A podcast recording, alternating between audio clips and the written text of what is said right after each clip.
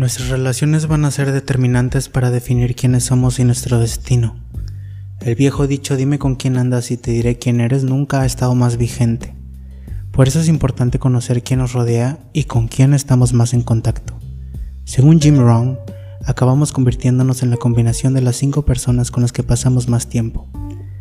Hasta el punto que no solo terminamos comiendo como ellos, sino también hablando como ellos, viendo lo que ellos e incluso pensando lo que ellos piensan. Cuanto más robustos sean nuestros valores y más robustos seamos emocionalmente, menos influenciables vamos a ser. O mejor dicho, los valores de las otras personas pasarán por el filtro de los nuestros, integrando solo aquellos que están en línea con nosotros y desechando lo que no está.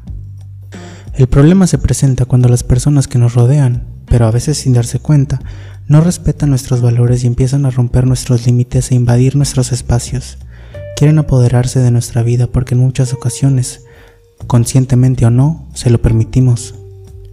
Por lo general, la toxicidad emocional tiene muchas secuelas si no se lidia con ella a tiempo.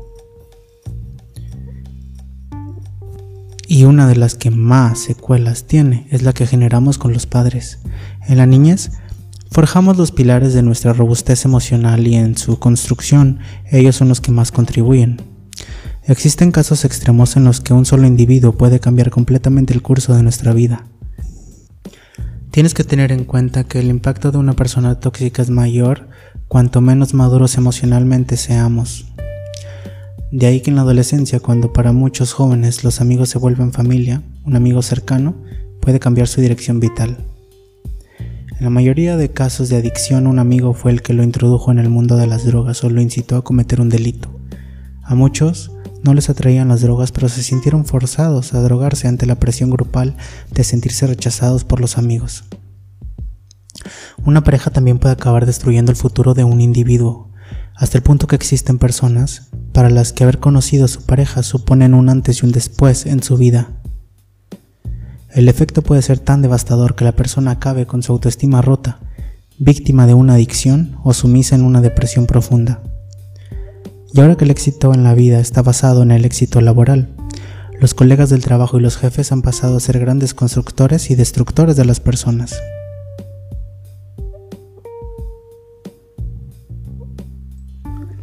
Existen personas impuestas por las circunstancias imposibles de evitar y que pasan a formar parte de la vida laboral, familiar o social.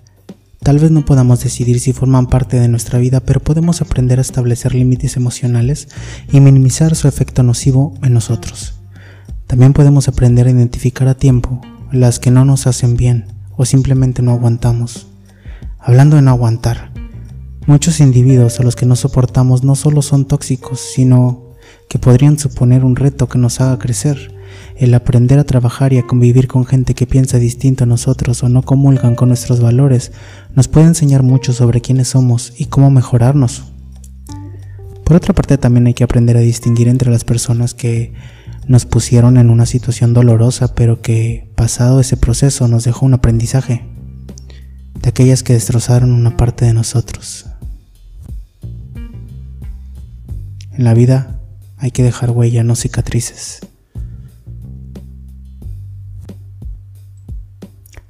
Toma una hoja, dibújate en el centro y escribe yo. Alrededor haz una línea de todas las personas que te rodean.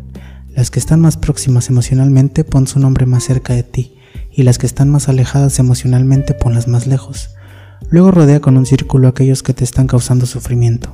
Cuando más te hagan sufrir, mayor debe ser el círculo. Por ejemplo, tu jefe puede estar lejos de ti emocionalmente, pero si lo rodeas con un círculo grande, quiere decir que te causa sufrimiento aunque nunca tan grande como la gente cercana a ti. Si la gente cerca de ti tiene la mayoría de los grandes círculos, seguro que hay dinámicas tóxicas de por medio. Por otra parte, habrá gente que no te produzca daño emocional y especial, pero no lo soportes y su mera presencia te irrita. Piensa y trata de identificar qué es exactamente lo que no te gusta de esa persona y por qué te genera este tipo de emociones. Después de haber dibujado el círculo de tus relaciones puede que te hayas quedado con un sabor de boca tanto amargo, que tengas la impresión de no tener opción y de que te ha tocado una mala o un mal amigo, o puede que te sientas indefenso ante un jefe narcisista, un colega envidioso o una suegra me tomen todo. Pero no te sientas mal, vas por buen camino. Esa es precisamente la cuestión. Te des cuenta primero de qué personas tienen un impacto enfermizo sobre ti, para después pasar a la acción.